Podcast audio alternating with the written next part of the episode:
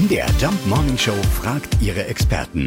Fakt oder Fake? Ja, dieser Experte geht jeder Behauptung auf den Grund. Dr. Dirk Baumeier, Diplompsychologe aus Leipzig. Also äh, bringt uns Schokolade mehr Hirnmasse?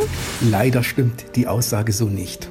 Also es gibt zwar einen vom Schweizer Mediziner Franz Messerli festgestellten statistischen Zusammenhang zwischen dem durchschnittlichen Pro-Kopf-Verbrauch von Schokolade in einem Land und der Zahl seiner Nobelpreisträger. Also als Ursache wurden hier die im Kakao enthaltenen Stoffe Theopromin und Tryptophan diskutiert, die unsere Geisteskräfte stärken können. Allerdings war Schokolade ja schon immer ein Luxusprodukt. Also in den alten mexikanischen Hochkulturen, da waren die Samen der Kakaopflanze den Priestern und anderen reichen Männern vorbehalten. Und Länder, die es sich nun leisten können, Schokolade als Massenware und das Volk zu bringen, sind privilegiert genug, auch gute Bildung und ein entspanntes gesellschaftliches Milieu anzubieten, die letztlich zu Nobelpreisen führen können.